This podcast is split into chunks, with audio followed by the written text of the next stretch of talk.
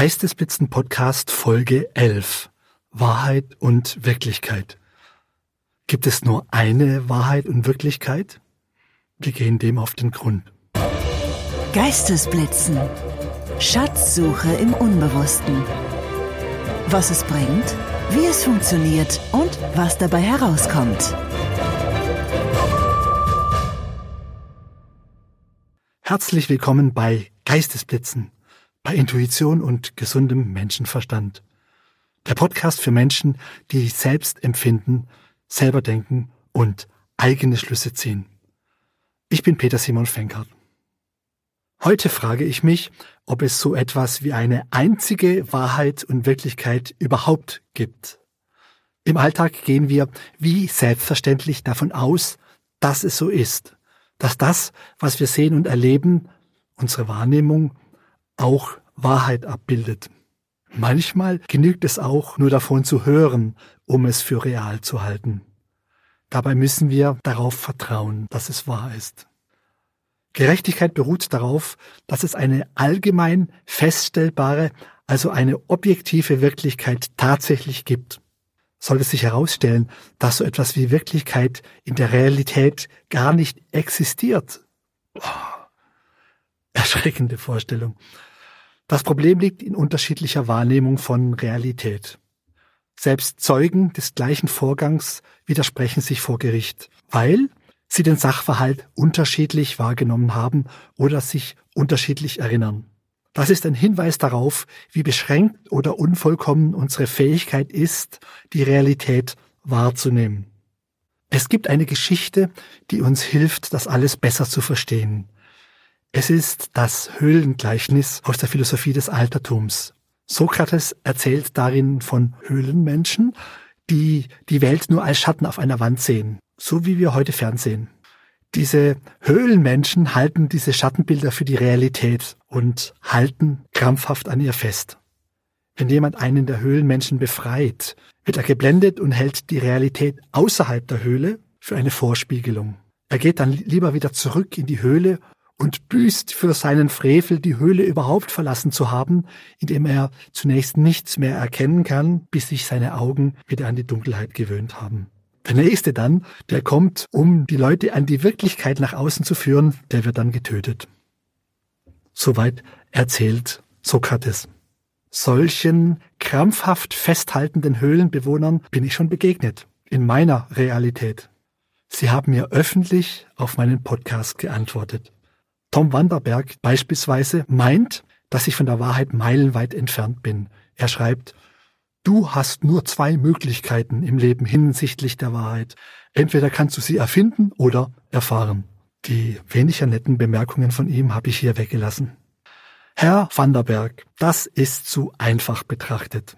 Es ist leicht feststellbar, dass immer mehr Menschen in unterschiedlichen Realitäten leben. Sie halten Dinge für wahr und für wirklich die andere in Frage stellen. Natürlich sind es immer die anderen, die sich irren, die vermeintlich in einer Scheinrealität leben. Wir selber irren uns nie. Vanderberg nimmt auch an, dass ich mich irre, er jedoch in der einzigen wirklichen Realität lebt. Das ist, gelinde gesagt, etwas zu optimistisch. Woher will er wissen, dass er die Wahrheit sieht, andere, die ihm widersprechen, jedoch nicht? Ich halte das für ein übles Paradigma, das gerade in unserer heutigen Welt dramatische Folgen hat. Menschen beschimpfen sich gegenseitig als Trottel, Idiot oder Schlimmeres, nur weil sie anderer Ansicht sind. Es gibt, vor allem im Internet, kaum noch Diskussionen, fast nur Anfeindungen, Beschimpfungen und Ausgrenzungen gegenüber Andersdenkenden. Zugrunde liegt der verbreitete Irrtum, Realität wäre feststellbar. Die Vorstellung, es könnte eine Instanz geben, die einwandfrei, sozusagen objektiv den Sachverhalt amtlich feststellen könnte. Das ist aber nicht so. Selbst ein Messgerät bildet nicht Wirklichkeit an sich ab, sondern nur einen kleinen Ausschnitt der Realität und dennoch mit Messfehlern und mit Schwankungen. Dieser Messwert muss dann fachkundig interpretiert werden, damit es überhaupt eine sinnvolle Aussage ergibt. Die Physik kennt ein Naturprinzip, das besagt, dass Realität grundsätzlich nicht feststellbar ist. Es handelt sich um die Heisenbergsche Unschärfenrelation, die beispielsweise besagt, dass von einem Teilchen entweder die Position, dann aber nicht die Geschwindigkeit, oder nur die Geschwindigkeit, jedoch nicht die Position messbar sind. Es ist also amtlich, dass wir Realität letztendlich nicht feststellen können. Wir können uns nicht einmal sicher sein, dass es außerhalb unseres Bewusstseins noch so etwas gibt wie Realität. Es könnte ja, rein theoretisch, alles nur ein Traum sein. Und Sie als einziges Leben überhaupt träumen diesen Traum. Aber all das ist philosophisch und hilft es in der Realität unseres Alltags nicht weiter. Dennoch, unsere Auffassung von Realität besteht aus Wahrnehmung plus Interpretation. Das sind bereits zwei krasse Filter, die wir uns mal bewusst machen sollten. Es gibt noch weitere Filter, wie zum Beispiel Motivation, also die Absicht. Aber beschränken wir uns mal auf diese ersten beiden, die wesentlichen Filter. Wahrnehmung bedeutet, dass wir einen kleinen Teil der physikalischen Effekte um uns herum erfassen können. Beispielsweise die physikalische Größe Licht, die uns das Sehen ermöglicht. Wir nehmen jedoch nur einen winzig kleinen Teil der Informationen auf. Wir können beispielsweise Radiowellen nicht sehen, nicht einmal Wärme, deren Frequenz ganz nahe am sichtbaren Licht ist. Und Radiowellen sind auch nur eine Frequenz wie das Licht. Durch diese eingeschränkte Wahrnehmung werden wir manchmal in die Irre geführt, was wir zum Beispiel dann erkennen, wenn wir mit optischen Täuschungen konfrontiert sind. Dann wird uns das richtig bewusst, dass wir unserer Wahrnehmung nicht unbedingt in allen Fällen trauen können. Beispielsweise können wir Dinge, die verdeckt sind, nicht erkennen. Das ist bei einem Zauberer, bei einem Magier zum Beispiel versteckt in der Hand den Gegenstand, den er nachher hervorzaubert. Es gibt da noch einen wesentlichen Aspekt. Es ist zusätzlich noch eine Frage der Perspektive. Angenommen, beide schauen auf den gleichen Gegenstand. Der eine sieht ein Viereck, der andere einen Kreis. Mit demselben Objekt? Wie ist das möglich? Das Objekt ist eine Dose. Der eine, der von oben blickt, erkennt darin den Kreis. Der andere, der genau von der Seite drauf schaut und interpretiert die Dose als Viereck. Und wem dieses Beispiel zu abstrakt ist, im nächsten Beispiel geht es darum, ob Vorschulkinder unbedingt zu Hause bleiben sollten oder ob man sie weggeben darf, weil man arbeiten möchte oder muss. Ich habe neun Jahre in einem Verlag gearbeitet und zwei interessante Bücher zu diesem Thema herausgebracht. Ralf Felix Siebler schrieb das Buch Heimwill. Argumente für die unverkürzte Elternschaft.